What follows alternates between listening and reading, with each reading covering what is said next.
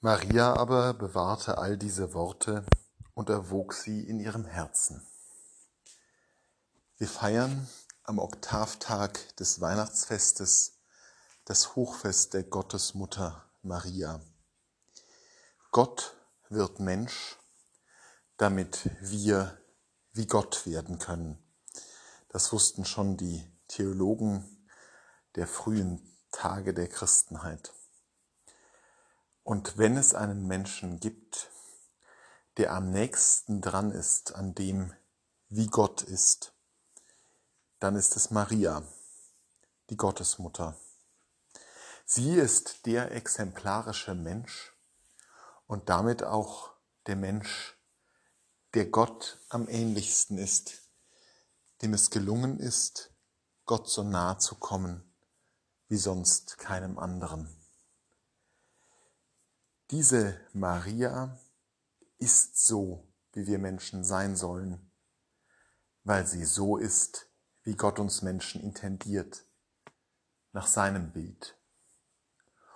Und nun stellt uns insbesondere der Evangelist Lukas Maria vor als die Hörende, die das, was geschieht, hört, aufnimmt und in ihrem Herzen erwägt also nicht nur mit dem Ohr aufnimmt, sondern es tief hineinsinken lässt in ihr Innerstes.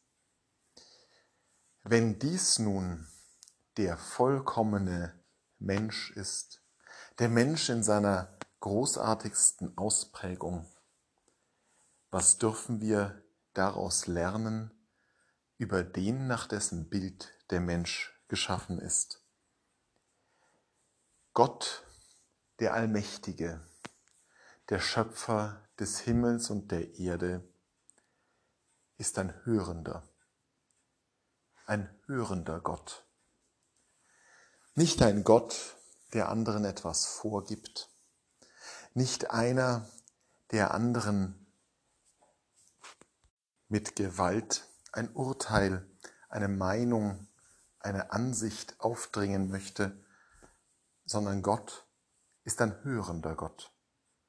Und wenn er Israel auffordert, höre Israel, dann nur, weil Israel sein Sohn ist, sein erwähltes Volk, nach seinem Ebenbild geschaffen.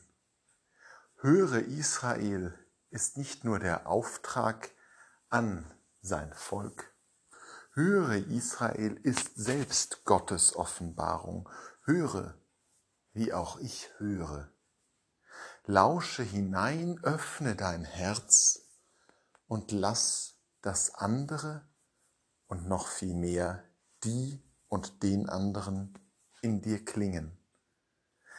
Die Dreifaltigkeit besteht ja nicht daran, dass sich hier drei Personen gegenseitig aufdrängen, dass sie ineinander eindringen, sondern darin, dass sie aufeinander hören.